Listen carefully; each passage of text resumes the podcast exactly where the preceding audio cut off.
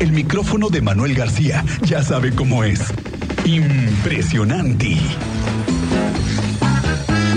Manuel, muy buenas tardes, ¿cómo estás?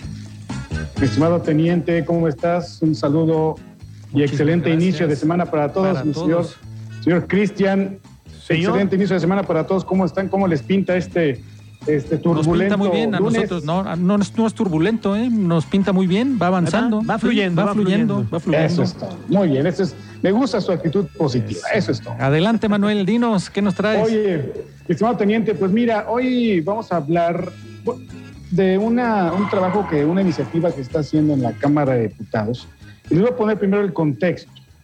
Fíjate que la Secretaría de Salud en Querétaro dio a conocer que con datos de la Organización Mundial de la Salud, en este país hay por lo menos unos, unas 12 millones de personas que viven con diabetes.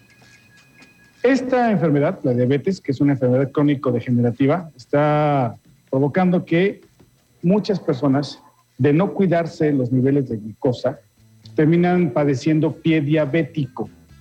Esta condición que pues, genera complicaciones a la salud de las personas que ya eh, son, que padecen de la diabetes y que aquellos que no se tratan bien, el pie diabético puede ser una causa de muerte. Primero, es un, es un padecimiento o un- un una complicación de la diabetes que puede llevar a perder ¿no? las extremidades, generar dis- discapacidad y después generar la muerte. ¿Por qué toco este tema del pie diabético? Porque en la Cámara de Diputados está, se discutió hace unas semanas en la Comisión de Salud el poder regular y garantizar el trabajo de los podólogos. No sé, teniente, señor Lugo, no sé ustedes acostumbren de repente a darse una, una papachada a los pies con los podólogos. Sería raro como hombre eh, decir o referir que voy al podólogo, ¿no? A menos de que tuvieras alguna complicación, pero es muy raro que alguien Sí, diga como no, no hombre. es algo que No, acostumbramos Sí, tanto. no, no vas a darte una papachadita a los pies, a las a la Dodge A la que te Dodge. lleva y te trae todos los días. Pues es bueno llevarse a dar una, una papachadita a los pies.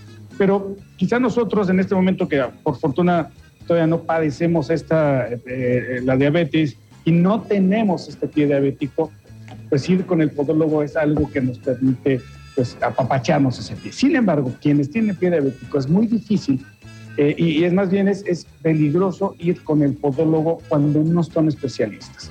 ¿Qué hace la Cámara de Diputados? La Cámara de Diputados va o está buscando que eh, la ley de salud en el Estado considere a los podólogos como especialistas. ¿Por qué? ¿Qué quiere decir esto? En el INEGI, en su catálogo de profesiones y oficios en este país, tiene al podólogo en dos eh, ubicaciones. Como personas técnicas, o sea, que lo estudiaron como una situación a nivel preparatoria, a nivel eh, medio superior, y también los tiene como los especialistas, como los doctores, como estos este, ya con una formación más profesional a nivel licenciatura. Lo que se busca con esta iniciativa de ley es que todos los podólogos busquen llegar a ser estos profesionistas porque según datos de la propia Comisión de Salud de aquí de la legislatura local, únicamente hay seis podólogos especialistas en el estado. ¿Por qué? Porque aquellas personas que padecen pie diabético y acuden con el podólogo, si este podólogo no es un especialista, es, digamos, solamente una, una técnico, corre, esta persona corre riesgo de que pueda ser maltratada y que un maltratamiento a sus pies a un pie diabético pueda generar una situación aún más complicada de salud. Esto pueda terminar con la vida de estos pacientes con diabetes. Por eso busca la Comisión de Salud en el Estado que la Secretaría de Salud regule el trabajo de los eh, podólogos y buscar que justo haya más especialistas y que además que aquellos, aquellos que no lo son, que son podólogos, digamos, de una formación técnica, pues busquen ser, eh, eh, o digamos, señalar bien cuáles son los técnicos y quiénes son los especialistas para que aquellos que tienen pie diabético acudan con los especialistas y tengan mucho cuidado de atenderse con quienes no son técnicos. No porque el trabajo, digamos, o de meditar el trabajo del pod- podólogo técnico, sino solamente es, no es un personal capacitado para trabajar temas de salud como lo establece, eh, el- como lo necesita el pie diabético. Lo que, lo que se está trabajando es que esos practicantes, que son prestadores de servicios auxiliares a tratamientos médicos, dice la, la este, este, este modificación a la ley, buscan que entonces sean estos eh, los especialistas, sean los que se encarguen de tratar el pie diabético, ¿sí?